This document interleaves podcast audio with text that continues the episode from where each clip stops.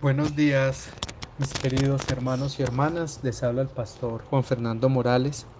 Los sigo acompañando en sus oraciones en este tiempo. Nuestra reflexión esta mañana la tendremos en el Evangelio de Lucas, capítulo 4, versículos 31 al 37. Seguimos meditando en el reino de Dios.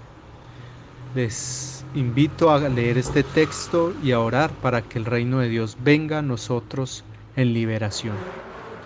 Esta mañana el mensaje del Evangelio nos invita a mirar a Jesús como maestro itinerante, caminante incansable a la hora de ir y estar cerca de los más necesitados, opositor radical del mal, liberador del hombre de todo aquello que lo daña y lo degrada este pasaje nos muestra cómo el reino de Dios comienza a establecerse con la predicación y el poder de Jesús que libera y dignifica a los seres humanos.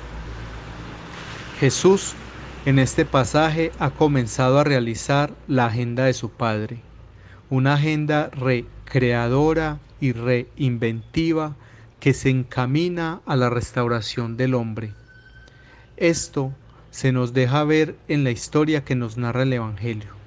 Un hombre atormentado por el mal, manifestado en un espíritu inmundo, es liberado sin sufrir ningún daño.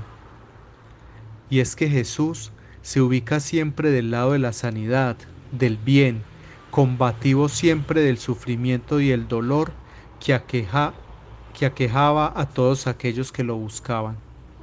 Jesús no se enfrenta al mal buscando lucir su poder. No lo hace por la vanidad de ser reconocido, ni siquiera para medir y demostrar su fuerza. Él no tiene necesidad de ello. Su fin último es que todos los atormentados puedan encontrar salud y bienestar en el reino de Dios que Él vino a predicar y en el que comprometió su vida entera. Jesús está sobre el mal, vence el mal, se opone a todo mal que daña a su creación.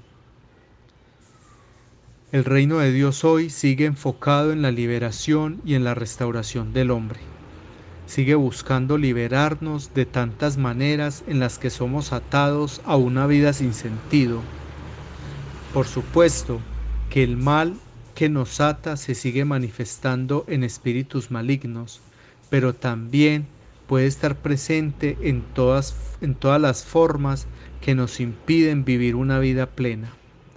Hoy el mal nos pudiera oprimir con la idea de un Dios vengativo que no busca el bien del hombre sino el mal y su destrucción, con un sentimiento de desesperanza creciente ante lo que estamos viviendo, con una visión errada al pensar que el mal está venciendo el bien. De estas y muchas otras maneras, el mal pudiera atarnos a un sinsentido. El Evangelio nos invita a ver a Jesús como el opositor radical de estas formas del mal, el liberador de nuestras angustias más indomables. Todo esto es posible porque el reino de Dios está entre nosotros recreando la vida. Señor, venga a nosotros tu reino. El Señor los bendiga.